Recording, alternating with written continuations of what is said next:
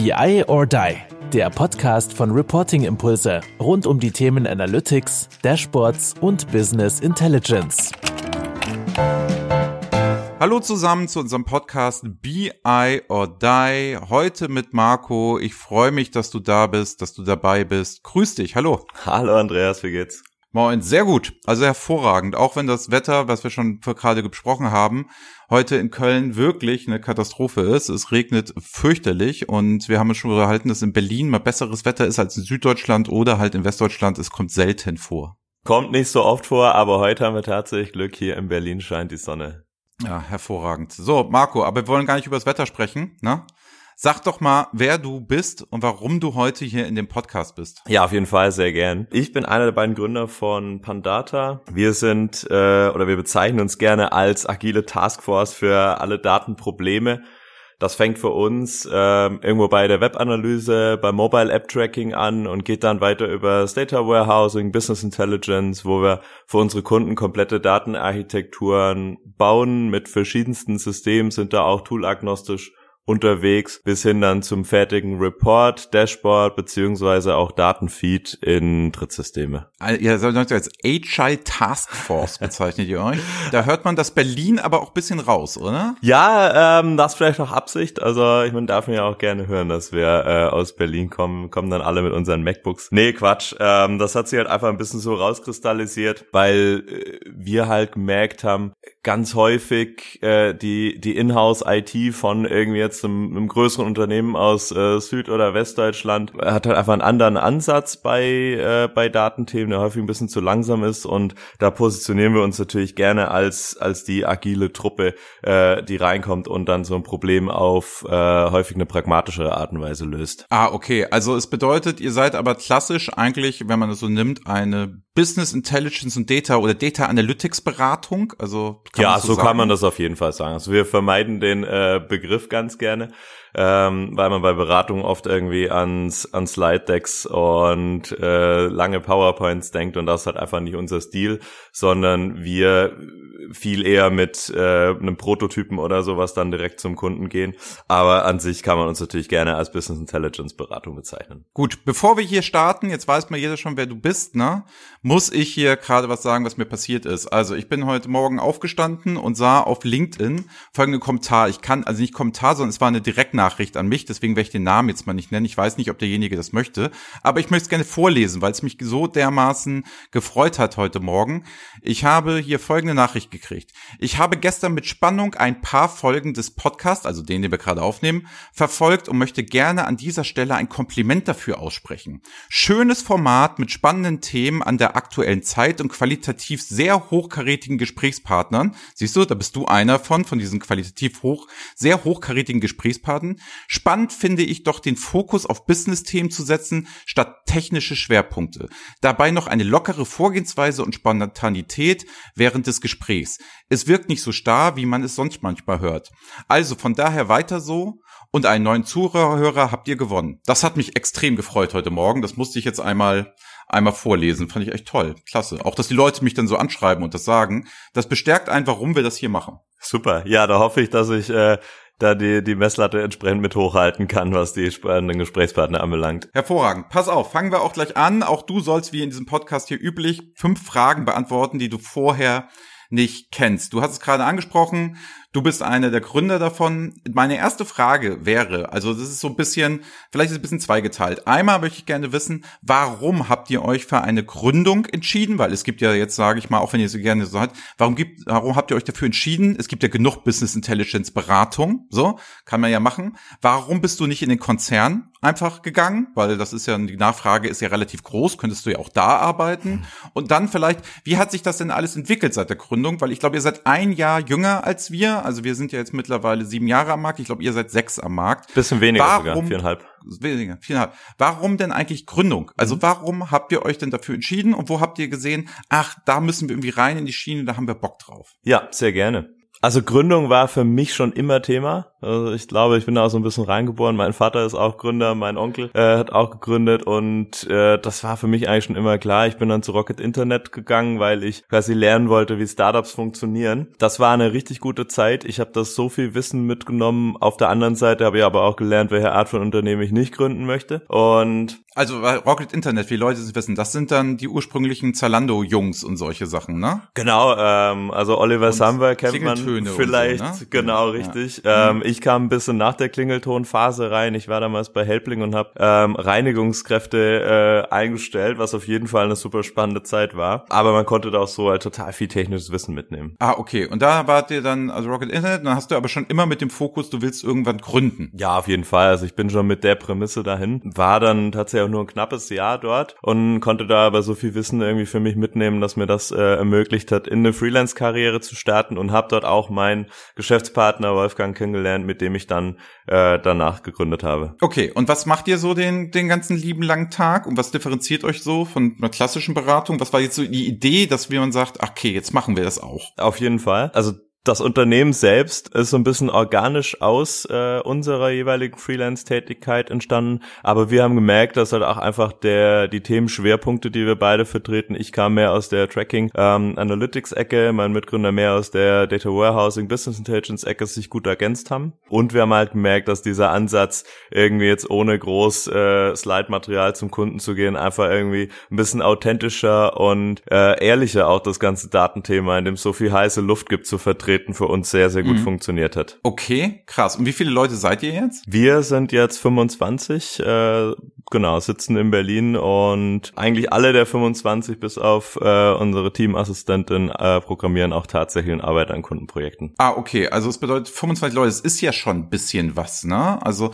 das habt ihr dann relativ schnell aufgebaut. Habt ihr da jetzt noch eine größere Wachstumsstrategie? Sagst du, hast du jetzt mal so ein Bild vor dir, so als Unternehmer und Gründer, dass du sagst, boah, ich hätte gerne auch mal so 100 oder 200 Leute? Ja, auf jeden Fall. Also der Plan okay. ist, äh, bis Ende des Jahres jetzt auf 30 hoch zu skalieren, was glaube ich für ein äh, organisch wachsendes Unternehmen schon einigermaßen sportlich ist. Und ich kann mir schon vorstellen, dass wir mal 100 sind. Ist wahrscheinlich äh, nicht übermorgen, aber unrealistisch, für unrealistisch halte ich das nicht. Okay, und dann, ähm, wie, wie ist das denn so? Also seid ihr dann wirklich aus der Freelancer-Tätigkeit dann quasi in die GmbH gestartet und habt dann gesagt, okay, jetzt machen wir das Schritt für Schritt oder habt ihr auch einen starken Investor im Hintergrund, wo ihr sagt, Mensch, das wird richtig gepusht, das geht richtig nach vorne, etc.?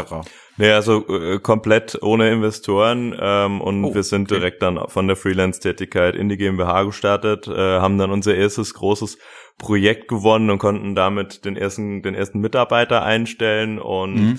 Äh, so hat sich es dann immer weiter, immer weiter entwickelt. Haben auch nie Marketing gemacht, ähm, deshalb ist unser Internetauftritt bis, äh, bis heute auch sehr schlank, äh, weil wir halt immer nur über, äh, über Mund-zu-Mund-Propaganda irgendwie unsere Aufträge bekamen. Genau, also für alle Leute, die die Folge jetzt hören und sagen, das finde ich ja ganz spannend, was die so machen und deren Ansatz etc., die, sag ich mal, fünf Sekunden auf der Internetseite zu verbringen, das macht Sinn. So, sieht ja ganz nett aus, es ist eine digitale Visitenkarte, aber sich mit dir auf LinkedIn zu vernetzen oder auf Sing und da mal zu gucken, was ihr eigentlich genau macht, kriegt man doch wesentlich mehr Informationen. Finde ich auch ein spannender Ansatz, weil es deckt sich ja so ein bisschen mit eurer Philosophie, nach dem Motto, wir kommen nicht mit den Slide-Decks, wir kommen nicht mit diesen großen, normalen Projektberatervorgehen und so muss das machen etc., sondern ganz klar, wir machen das prototypisch, agil, ganz schnell. Das strahlt ihr dann natürlich mit aus. Im ersten Moment ist es natürlich ein bisschen befremdlich, aber ich finde das als Marketingstrategie sehr mutig, sehr gut und nach dem Motto, sprich doch mit uns Kunde, bevor du dich ewig auf so einer Webseite aufhältst. Finde ich spannend. Genau, also ich glaube, mehr als fünf Sekunden hat auch tatsächlich noch nie jemand auf unserer Webseite verbracht. das war hier auch an Stelle von meiner Seite die Einladung, wirklich da einfach direkt mit uns ins Gespräch zu gehen. Wir freuen uns immer auch nur über einen Dialog. Also da muss gar kein Projekt dahinter stehen. Dabei macht ihr so viele spannende Sachen und über die wollen wir uns unterhalten. Magst du mal, Frage Nummer zwei, magst du mal erzählen, was ist denn so eigentlich so ein typisches Projekt? von euch. Ihr seid jetzt 25 Leute, ne? Alle arbeiten da ganz hart an der Konsole quasi noch und sind direkt dabei und machen das und so weiter. Dann hast du gesagt, als Overhead habt ihr quasi nur eine Teamassistenz. Wie sieht denn so ein typisches Projekt bei euch aus? Wenn du sagst, ah, so, das ist so eine klassische Kundenanfrage, das betreuen wir, das machen wir. Mhm. Also ich glaube, dass das typischste Projekt sieht so aus, dass wir den, den, ja, viel, viel, äh, viel genannten Single, Single Point of Truth äh, in einem Unternehmen etablieren. Ob es den jetzt schon in Form von irgendeinem Data Warehouse gibt oder vielleicht auch wieder auf der grünen Wiese agieren, kommt ganz auf den Kunden an. Häufig beginnt es das so, dass wir uns einmal anschauen, welche Datenquellen es im Unternehmen gibt, die vielleicht interessant sein könnten, die dann halt entsprechend anzapfen und in einer Data Warehouse Architektur ähm, äh, entsprechend die Daten verschmelzen ähm, was häufig noch eine Komponente ist, dass vielleicht noch Daten aus der aus einer Webseite dazukommen. Die sind oft auch irgendwie fehlerbehaftet. Äh, da sind wir auch Experten, dass wir diese Daten dann entsprechend äh, aufbereiten und, und vor allem auch uns um die Datenerfassung kümmern. Die führen wir dann alle in diesem Single Point of Truth zusammen im Data Warehouse und äh, setzen da dann häufig halt noch ein entsprechendes Reporting, Dashboarding drauf. Und wer ist denn so klassischer Kunde oder Auftraggeber? Also wo seid ihr denn da so unterwegs? Einmal so branchenmäßig und einmal vielleicht auch intern im Unternehmen. Wer ist denn da so derjenige, wo ihr euch viel tummelt? Weil meistens hat man ja irgendwie so einen Schwerpunkt. Ne? Wir sind ja sehr stark so Business Intelligence und Controlling Abteilung. Das sind ja so unsere Auftraggeber. Oft ist auch mal so ein CFO bei uns dazwischen. Wer ist das denn so bei euch? Wer sind denn so die klassischen Auftraggeber? Mhm. Also grundsätzlich sind wir äh, Branchen branchenagnostisch, aber wie du mhm. sagst, äh, es entwickelt sich natürlich immer äh, ganz automatisch irgendwelche Schwerpunkte. Bei uns hat sich der sehr in Richtung E-Commerce und Medien entwickelt, arbeiten zum Beispiel mit ADZDF zusammen, haben auch noch äh, einige einige E-Commerce-Retail-Kunden und der Auftraggeber äh, sehr häufig irgendwie Marketing, die Marketingabteilung hat die äh, Abteilungen im Unternehmen, die naturgemäß eher Daten, äh, datengetrieben unterwegs sind. Und gerade im Marketing kann man da natürlich sehr viel rausholen. Ähm, ansonsten äh, uns ist natürlich immer lieber, je höher, äh, je höher, wie, also umso hoch wie möglich im Unternehmen einzusteigen. Äh, klar, beim CEO geht das nicht immer, aber wir sind auch schon öfters mal vom CTO, CMO, äh, COOs beauftragt werden und ähm, das ist natürlich immer ganz schön, wenn man in so einem Projekt dann, äh, ja, sag ich mal, auch das Backing vom, vom Management hat. Ah, das ist wahrscheinlich auch so ein bisschen dem Einstieg von dir geschuldet, ne? Dieses Rocket Internet, dann hat man, ist man halt auch sehr marketinglastig. Mir fällt immer Folgendes dazu ein.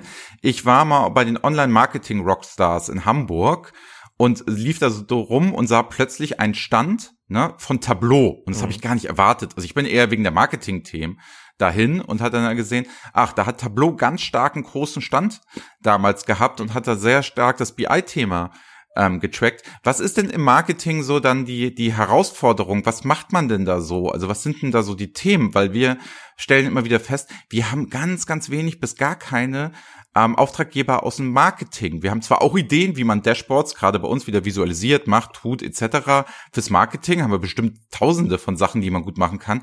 Aber wir halten, wenn es, wenn du mich fragen würdest, so Best Practice Marketing Dashboard, muss ich ehrlicherweise sagen, habe ich gar keins. Das finde ich total spannend. Also wie gesagt, war das bei uns ähm, genau andersrum, genau gedreht. Klassisch ist halt, dass man den die ROIs einzelner Kampagnen möchte und das halt auf möglichst äh, möglichst niedriger Granularität und ja, da, also eigentlich geht's meistens, sag ich mal, darum. Mhm. Dann gibt's halt so ein paar, äh, ja, also das ist so die Basis, wenn man einmal so die ROIs einzelner Kampagnen rausbekommt. Dann ist natürlich noch so ein paar fortgeschrittenere Themen wie jetzt ähm, User Segmentation, ähm, so, so Kundenclusterings zu erstellen und solche Geschichten. Also da kann man schon einiges machen tatsächlich. Und habt ihr denn auch so Data Scientist, wenn man diese bezeichnen soll, auch bei euch im Team? Also geht es auch sehr stark um die explorative Datenanalyse oder nur um das Monitoring? Äh, tatsächlich auch. Also wir haben seit einiger Zeit jetzt zwei Data Scientists im, im Team. Das war früher für uns nicht so ein großes Thema. Da haben wir uns sehr viel mehr auf die Infrastruktur äh, konzentriert, vor allem weil ich das Gefühl habe, dass der Markt äh, noch nicht lange äh, überhaupt so weit ist, das, das anzunehmen. Mittlerweile wird das, wird das aber immer mehr. Und wir haben jetzt, jetzt ja das letzte ist ein Projekt gemacht, wo wir die Auswirkung von Fernsehtrailern auf äh, ein Online-Angebot ausgewertet haben mit einem Data Science-Verfahren. Ach spannend. Also nach, nach, nach dem Motto, also wie viele, also hat der Trailer dazu beigetragen, dass es dann nachher wirklich geguckt worden ist? Ganz genau, richtig, ja. Und da haben wir äh, mit Webanalyse-Daten gearbeitet, uns da ähm, eine Baseline errechnet mit einem bestimmten statistischen Verfahren, das, Verfahren, dessen Name ich gerade leider nicht weiß und konnten dann halt. Das spricht für dich. Du musst ja auch 25 Leute steuern. genau, also das ist Projekt sein. Ja. Das stimmt stimmt. Ja. Äh, da kann ich wirklich nicht mehr in jedem drin sein. Ähm, genau, und äh, konnten darüber dann halt sagen, wie der, wie der Uplift ist, äh, der sich durch den, durch den Trailer ergibt. Okay, und das sind, sind dann so, sind dann so Themen, die ihr dann quasi macht. Und wie lange geht dann so ein Projekt? Also seid ihr dann eher so, dass ihr ein Jahr dann da seid? Oder ist es eher so, man macht mal einen Monat Agile einen Prototypen und geht dann weiter und macht dann immer sukzessive weiter und sucht sich immer neue Themen? Also wie ist denn so euer Vorgehen? Also ich höre ja so ein bisschen raus, ähm, dass es nicht so ist, dass man euch jetzt für zwei Jahre, sage ich mal, so ein bisschen Beratung zeitarbeitsmäßig einkauft und man fest zwei Jahre dann bucht und ein Riesenvolumen macht, sondern eher, dass man vielleicht immer wieder Anwendungsfälle hat und dann seid ihr eher spezialisiert und kommt rein und helft, oder? Verstehe ich das richtig? Genau, ja. Also ich meine, wir freuen uns natürlich, wenn uns jemand zwei Jahre buchen möchte, aber äh, in, in den meisten Fällen sieht es so aus, dass wir erstmal auch nur mit einem ganz kleinen Projekt starten, irgendwie mal vielleicht mit ein paar Tagen, weil man sich, glaube ich, erstmal kennenlernen muss und, und schauen muss, ob das passt. Und häufig dann diese Projekte, ähm, die Folgeprojekte halt irgendwie immer, immer größer werden, man vielleicht so ein bisschen zusammenwächst. Und tatsächlich viele, mit vielen Kunden arbeiten wir schon sehr, sehr lange zusammen. Aber das hat sich auch immer irgendwie aus, aus kleinen iterativen Projekten entwickelt. Und ich glaube, das ist generell unser Ansatz, irgendwie immer schrittweise ranzugehen. Und äh, damit sind wir auch bisher gut gefahren. Also ganz klassischer auch Agile-Evangelist. Also würde so ein klassisches Wasserfallprojekt für euch überhaupt in Frage kommen? Oder sagst du, Mensch, die Welt ist Agile und so stellen wir uns auch als Unternehmen auf und so machen wir das auch? Weil das hört sich ja schon so ein bisschen an, ne? Also äh, den Wasserfall finde ich furchtbar. Ähm, tatsächlich. Okay, hört mal raus, ja. Auf der anderen Seite, ähm, ich glaube, es ist auch nicht alles, alles Gold, was jetzt äh, unbedingt sich nach Agile anhört. Wir arbeiten eigentlich nie mit Methodiken wie, wie Scrum etc. Klar, wenn die auf Kundenseite vorhanden sind, dann setzen wir uns da gerne mit rein, aber dass wir die selber implementieren, kommt eigentlich nicht vor, weil die halt auch immer einen gewissen Overhead mit sich bringen. Und wir sagen halt, wir sind ein sehr eingespieltes Team. Wir brauchen das gar nicht unbedingt. Wir sind per Definition schon agil. Also es bedeutet, wenn man von euch jetzt, also komme ich mal zu Frage Nummer drei. Das interessiert mich nämlich jetzt nochmal. Also es soll genau um das Thema Agile gehen, weil man es ja auch stark bei euch sieht. Das ist ein großes Thema. Frage Nummer drei wäre so, wenn ich jetzt ein Angebot als Kunde von euch kriege, steht da jetzt nicht zehn 10%, Projektmanagement drauf, dass ihr das quasi dann einpreist und macht und tut, sondern ihr sagt, ihr seid ein eingespieltes Team und seid agile und das ist automatisch schon so, wenn man euch beauftragt, da brauche ich dem Kunden jetzt nicht die Methodik nochmal zehn Prozent in Rechnung stellen, sehe ich das richtig? Ja, also was wir, äh, also den Posten gibt's bei uns unter anderem Namen, da verbirgt sich aber dann halt eher sowas wie, wie Meetings und, und Termine drunter, aber äh, das Ach ist so, das, organisatorisch genau, dann ja. eher, also so nach dem Motto, sorry, wir müssen ja mal telefonieren und wir müssen ja was Genau. machen, okay. Mhm. Genau, aber sonst ist das bei uns ein sehr schlanker Posten auf jeden Fall. Das stimmt. Okay, aber Frage Nummer drei geht auch so, wo siehst du denn die größten Herausforderungen im agilen Arbeiten? Also wo denkst du denn, Mensch, da hakt es ja auch mal, das ist nicht so cool, es ist nicht das, die, das beste Vorgehen. Also umgekehrt gefragt, dass du mir die ganzen Vorteile erzählen kannst, das wäre mir relativ klar, so dass Mhm. du jetzt da einmal den Vertriebsspruch raushaust. Wo merkst du denn, wo knirscht es denn mal, wo ist Agile vielleicht nicht so cool, da hätte man vielleicht doch mal ein bisschen planen müssen, also planen tut man Agile ja auch, du weißt aber, was ich meine, also in Abgrenzung zu dem Wasserfall, auch wenn du den schrecklich findest, wo sozusagen, da muss, muss man bei Agile aus deiner Erfahrung aufpassen, dass man nicht zu agil wird. Ja, ähm, finde ich eine gute Frage, weil ich glaube, das wird viel zu wenig äh, beleuchtet in, in, äh, in dem ganzen Thema. Also es gibt auf jeden Und das war Fall. wirklich eine gute Frage. Guck mal, ich habe mich richtig ins Überlegen gemacht. Also so soll's hier sein. Hervorragend. Also es gibt auf jeden Fall äh, ein paar Dinge. Ich glaube, äh, ich glaube, dass Agile auch einen gewissen Overhead mit sich bringt, der äh, äh, der auf jeden Fall eine Gefahr birgt. Ähm, Gerade bei so Methodiken wie Scrum äh, hast du halt dann äh, meiner Meinung nach die Gefahr, in, in endlosen Meetings dich zu verzetteln. Und äh, ich meine, das, das macht alles Sinn. Diese Methodik ist super, die ist auf jeden Fall um einiges besser als, ein, als der Wasserfall. Nichtsdestotrotz glaube ich, äh, Scrum jetzt als agile Methodik birgt eine große Gefahr, dass du in vielen Meetings äh, irgendwie rumhängst und am Ende vielleicht doch nicht ganz so viel äh, dann, an, dann an Arbeit hinbekommst. Und ich habe noch einen Punkt, die ich glaube, dass die Rollen in so einem agilen, in so einem agilen Framework häufig zu sehr von der eigentlichen Arbeit dann, dann getrennt sind. Und dass dann, das ist vielleicht ein Scrum Master, der am Ende gar nicht so sehr in der Technik drinsteckt, was einerseits gut sein kann, was glaube ich auch mit einem Verkaufsargument dieser Methodik ist, auf der anderen Seite aber auch dazu führen kann, dass, ähm, ja, dass der halt einfach nicht, nicht tief genug im Projekt steckt, um am Ende wirklich die Entscheidungen treffen zu können oder halt am Ende sich da einfühlen zu können, wie es notwendig ist. Ja, was ich, was ich halt auch oft merke, ist halt, klar, du baust halt viele Prototypen, viele Sprints etc. und jeder gibt sich auch so ein bisschen zufrieden, Mensch, es ist noch nicht das fertige Ergebnis, ne? Und ähm, viel merke ich immer, es wird auch dann als Ausrede benutzt. Wir sind ja agile und machen die Dinge dann durch nicht fertig und probieren dann vielleicht das nächste und so weiter und so fort. Das heißt, nehmen wir mal den klassischen Dashboard-Bau und sagen, ich muss jetzt mal für jemanden das Dashboard fertig kriegen und dann macht man schnell mal prototypisch. Finde ich ja genau richtig. Also wo ich ja sage, machen wir erstmal. Nur man gewöhnt die Leute halt auch so ein bisschen daran, dass man das nie mal ordentlich fertig macht. Also weißt du, so bis zum Ende, dass man der Single Point of Truth wirklich stimmt, dass die Daten wirklich alle da sind, dass die Datenqualität überprüft ist, dass man dann nachher das Dashboard ist auch verlässlich und es soll vielleicht auch mal für die nächsten drei Jahre so funktionieren und fahren und sowieso, wo man sagt, man macht's fertig, wo man dann ganz schnell schon das nächste Thema angeht, um zu sagen, ey, das können wir auch noch alles machen in dem Dashboard, können wir auch alles noch machen. Und dann verzettelt man sich oft, anstatt zu sagen, ey, wir machen den ersten Teil erstmal agil mit der Methodik auch fertig, mhm. aber dann muss man auch noch mal die letzten zehn Prozent gehen, um den Feinschliff zu machen. Und da merke ich ganz oft, dass agil so als Ausrede genutzt wird, um Dinge nicht so richtig fertig, um mal kom komplett zu sagen, das ist es jetzt und dann starten wir erst danach wieder mit der nächsten Phase. Weiß ich, kannst du das auch so ein bisschen nachvollziehen? Absolut. Also nicht, dass man das selber machen würde, aber der Kunde überschlägt sich gerne dabei und dann dieses nach Motto, das ist doch nicht fertig, warum nicht? Ja, ist ja agil. So, also da denke ich immer so, oh Gott. Absolut, das sind dann äh, sind die Büros, wo dieser Fuck it, ship it äh, Spruch an der, an der Wand steht.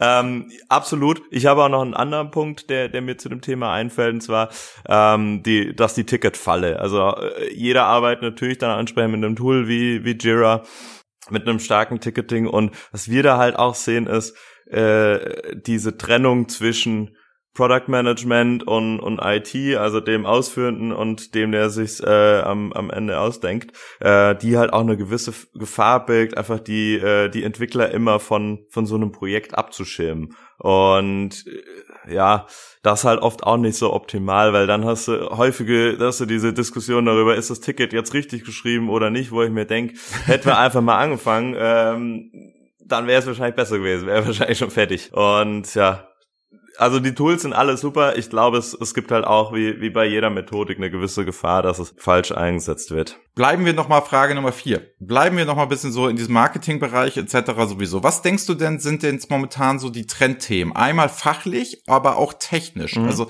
was, was sind denn so, was fragen die Kunden ganz stark nach, so, wo du sagst, ah, da geht die Reise hin oder wo du selber glaubst, da geht die Reise hin, sowohl fachlich als auch technisch, weil ich finde, auch das zu trennen ist eigentlich für die Frage gut, aber eigentlich ist es ja in unserem Business immer dieselbe Frage. Also ich kann ohne Technik keine fachlichen Fragestellungen beantworten und umgekehrt kann ich ohne Fachlichkeit ähm, keine, brauche ich die Technik nicht machen am Ende des Tages, weil sonst bringt es mir kein Business Impact. Aber was würdest du sagen? Was ist denn so im Marketing momentan, wo du sagst, da geht die Reise hin? Das ist ist ganz, ganz spannend. Was ist denn da so? Vielleicht auch toolseitig, welche Tools nutzt man da oder so? Mhm. Was sind denn so die Trendthemen? Ja, also habe ich auch gleich ein, ein, paar Punkte tatsächlich. Was, was wir halt jetzt in der letzten Zeit sehen, was ich vorhin schon meinte, die Nachfrage nach Data Science lastigeren Themen wird immer größer. Das war bis vor ein, zwei Jahren noch nicht so. Da schien mir äh, der Markt dafür einfach noch nicht reif genug. Mittlerweile haben, glaube ich, die meisten irgendwie die Infrastruktur, die dafür notwendig ist. Dann, äh, was ich halt auch sehe, ist, dass ein Trend, den gibt's schon über die ganzen letzten Jahre. Die Kosten der Infrastruktur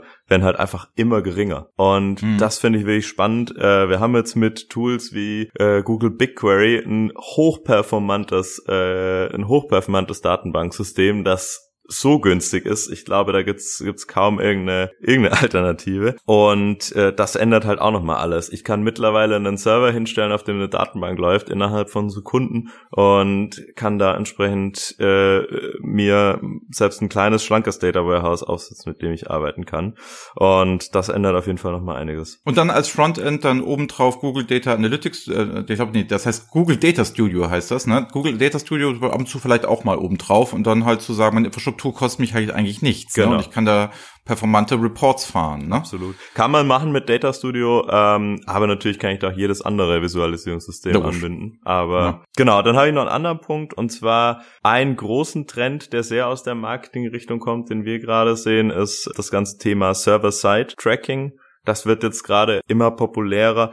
Da geht es einfach darum, wie man die, die Marketingdaten erfasst. Und zwar äh, kommen die kommen die häufig aus der, also kamen die bisher immer aus der Client-Seite, also aus der Seite des Browsers, des, des Webseitenbesuchers. Und da gibt's gerade einen, einen Trendwandel, äh, dass man die direkt über den Server erfasst. Das hat so ein paar Vorteile. Man verliert nicht so viel Daten durch, durch Adblocking, durch so ein paar andere äh, äh, Geschichten, die sich häufig auf dem, auf dem Rechner des Benutzers abspielen und hat halt einfach eine sehr, sehr viel höhere Datenqualität. Und da hat Google jetzt auch letztens ein Produkt rausgebracht, um das noch zu vereinfachen. Und das ist der Google Tag Manager für Server-Side. Und äh, da werden wir auf jeden Fall auch in der nächsten Zeit noch ein paar, noch ein paar Änderungen sehen. So, dann auch Frage Nummer fünf. Sag mal, wie sehr hasst euch eigentlich so ein IT- oder Controlling- Leiter, wenn ihr da im Marketing, ne, also ihr macht ja auch andere Sachen als Marketing, aber es ist halt so spannend, weil wir es halt nicht tun, deswegen reden wir da so viel rüber. Ihr macht ja auch noch andere Projekte. Aber wie sehr hasst euch denn so ein IT-Leiter, der da mit seiner SAP BW steht oder mit seiner SAP HANA und der sagt, ich krieg immer die ganzen Marketingdaten bei mir nicht rein, wenn ich das nämlich, weil ihr sagt doch hundertprozentig, dauert alles zu lange, da kommt ihr nicht schnell mit bringen, ihr müsst jemandem was liefern, ihr müsst ja morgen die Insights haben. Die Fragestellungen im Marketing überschlagen sich ja quasi. Das ist kein Standard-Reporting in dem Sinne. Das sind ja andere Dinge, das muss man schnell mal machen, das muss man agil machen. Die müssen euch doch abgrundtief hassen. Das ist polemisch jetzt, du weißt, was ich meine. Wie ist das, wie ist dieses Spannungsverhältnis? Weil ich stelle mir das im Marketing halt wirklich so vor, nach dem Motto, du sagst, hast den Trailer ja angesprochen. Der läuft dann ja einmal zu einem gewissen Zeitraum. So, ich kann natürlich die Methodik nehmen und das für jeden weiteren Trailer dann auch machen. Das macht ihr sicherlich auch. Aber es ist doch viel stärker anlassbezogen, kampagnenbezogen. Das ist doch der Albtraum für den IT-Leiter, der es gerne alles bei sich im BW hätte. Äh, die, die hassen uns schon sehr, das, äh, das stimmt. Aber auf der anderen Seite sind wir halt auch einfach sehr nett, dass es auch schwer ist, uns zu hassen. Aha, also ihr habt da schon so Strategien, mit den Leuten dann zu reden und die mit ins Boot zu holen. Das ist quasi. absolut ein Thema. Also das ist, ähm, jedes Datenprojekt ist auch ein politisches Projekt. Und Mhm. dessen sind wir uns immer bewusst. Und äh, in so einem Projekt geht's wirklich drum, auch diese Leute dann mit an Bord zu holen und irgendwie zu zeigen, hier schaut, wir wollen das, wir haben immer einen kooperativen Ansatz. Wir wollen sowas immer gemeinsam mit den Stakeholdern im Unternehmen lösen. Und klar, es gibt einen riesigen Unterschied zwischen dem BigQuery Data Warehouse, das wir jetzt vielleicht schnell aus einer Bedarfssituation raus im Marketing aufsetzen und dem SAP BW. Ich glaube aber, dass beides seine Berechtigung hat in einem Unternehmen und gerade ähm, wenn wir jetzt auch viel über Marketingdaten reden, dann haben wir da halt eine, ja, eine sehr hohe Velocity bei den Daten, mit der ich erstmal arbeiten muss. Und da ist halt vielleicht so ein SAP BW oder auch so ein klassisches da äh, Data Warehouse, wir sehen öfters mal auch Oracle bei unseren Kunden, vielleicht ein bisschen zu starr. Und das hat auf jeden Fall weiterhin seine Berechtigung. Nichtsdestotrotz kann es halt sein, dass man vielleicht nochmal was an irgendeiner Stelle hinzusetzen muss, mit dem man dann bestimmte neue Bedarfssituationen abbilden kann. Und äh, da gehen wir halt meistens mit einem sehr, sehr kooperativen Ansatz ins Unternehmen und erklären das und das funktioniert dann auch. Also ähm, nach einem kurzen Gespräch werden wir dann meistens nicht mehr gehasst. Ja, eben. Also, aber es ist halt, ich, ich stelle mir es schwer vor, ne? Also, es ist schon eine Herausforderung, das müsst ihr mit auf dem Schirm haben, ne? Und da müsst ihr natürlich dann der wild gewordenen, nenne ich mal, Marketingabteilung auch mal sagen, ey, die müssen wir ranholen, ne? Die müssen wir jetzt irgendwie mit ins Boot nehmen. Die müssen wir jetzt irgendwie auch, dass die beruhigt sind. Und wir machen das auch gerne so, dass die es auch mit nutzen können, anzapfen können, etc. Kooperativ. Du sagtest es. Und ich glaube, das ist das Entscheidende, ist das Moderne, dass diese Grabenkämpfe nicht sind, diese Hoheiten nicht. Absolut. Trotzdem sollte immer aus meiner Sicht so die Rolle des Data Stewards, der auch sagt, ey, wir lassen die Marketingabteilung nicht völlig frei laufen, Ja. weil sonst habe ich nachher im Controlling halt keine Zahlen mehr vom Marketing und es kann auch mal sein, dass der, sag ich mal, der CFO einfach mal auch wissen möchte, sag mal, wofür geben die das Geld eigentlich im Marketing auf und wie ist der ROI da am Ende des Tages und solche Sachen und dann sind natürlich solche Daten, die ihr da erhebt, ja Gold wert, ne? Macht ihr auch fachliche Beratung? Also, wenn ich, ähm, meine Frage ist ja immer so diese klassische, ne? Wir können ja jetzt auch bei uns jetzt mal, ich mach, bring das mal ganz einfach runter. Ich gehe jetzt auf meine Internetseite, guck mir an, wie viele Leute sich meine Internetseite angeguckt. Haben. So, jetzt kann ich ganz stolz sein und sagen, boah, hören ganz viele, oder den Podcast hier, das hören jetzt irgendwie 3500 Menschen, kann ich ganz stolz drauf sein.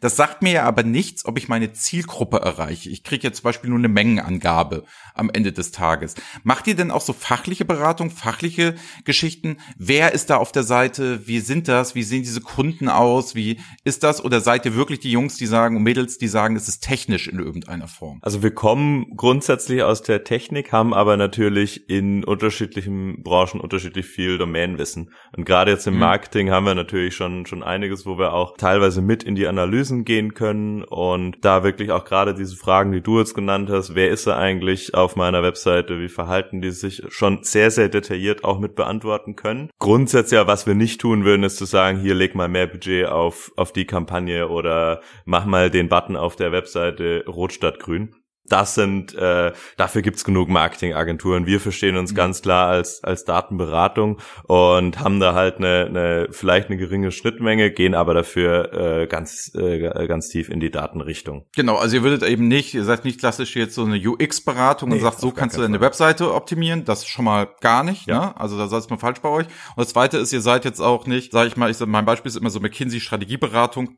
investier mal da, mach mal dies, tu genau. mal das, mal bla bla, dann geht dein Geschäft besser. Ihr seid genauso aufgestellt wie wir. Kunde, du kennst dein Geschäft am besten ja. und wir helfen dir mit Daten das Bestmöglichste aus dem, was du vorhast zu machen. Ne? Das ist, glaube ich, nochmal ganz wichtig, dass mitnimmt, weil viele Leute, glaube ich, die den Podcast hören, immer so am Marketing denken, ach, alles klar, dann werden die auch mir die KPIs und so weiter und alles mögliche liefern und auch sagen, mach das.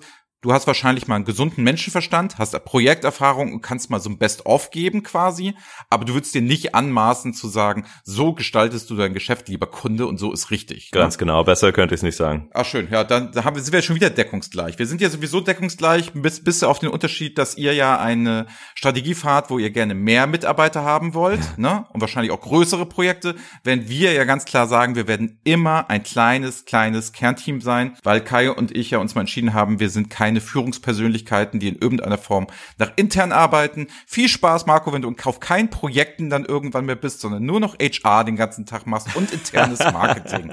Viel Spaß dabei. Jetzt ist bestimmt noch nett, ihr versteht euch alle super. Es wird großartig, wenn ihr dann größer werdet. Da habe ich schon viele Beratungen gesehen, die auf dem Weg, also wünsche ich alles Gute, soll gar nicht so gemeint sein, es ist halt nur nicht unser Weg, ne? Und deswegen sehr viel Erfolg. Das heißt, wer uns jetzt hört, ich habe auch schon gesehen, so auf LinkedIn etc., es kommen sehr viele Anfragen auch aus der Universität, also viele Studenten Studenten, die sich mit mir vernetzen, die dürfen dich gerne anschreiben, gerne vernetzen, gerne tun etc. Kunden dürfen dich sowieso mal anschreiben, glaube ich, braucht man nicht sagen, aber es dürfen auch Recruiting-technisch, wenn ich hört, ey, der hört sich ganz nett an, das finde ich spannend, was die machen, darf sich gerne bei dir melden wahrscheinlich, oder? Auf jeden Fall, ja, sehr gerne. Wir suchen äh, gerade auf jeden Fall nach Leuten in, in allen Bereichen, alle äh, alle Levels gerne auch von wenig Erfahrung im Datenbereich bis hin zum bis hin zum Senior freue mich auf jeden Fall gerne über LinkedIn. Ja, eben. Also ich sag mal so, Leute, die unseren Podcast hier hören oder mich kennen und immer gerne mich hier anschreiben und sagen, hey, wie kann ich denn bei Reporting Impulse anfangen und wie geht das denn und hier und da, wo man sich immer so leicht eine Abfuhr einhandelt, weil wir sagen, wir wollen sehr klein bleiben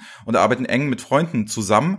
Da würde ich dann sagen, wisst ihr was, ich habe mit Marco jetzt schon ein paar Mal geredet und wir sind, glaube ich, vom demselben Level, vom selben Gründergeist. Wir haben sehr viele Parallelen, wir sehen die Geschäfte sehr ähnlich, auch sehr partnerschaftlich und sagen auch, ey, meine Güte, ich muss nicht immer alles gewinnen und wir müssen uns nicht mehr abgrenzen, es gibt keine Ellbogen, lass lieber was zusammen machen und das Beste für den Kunden.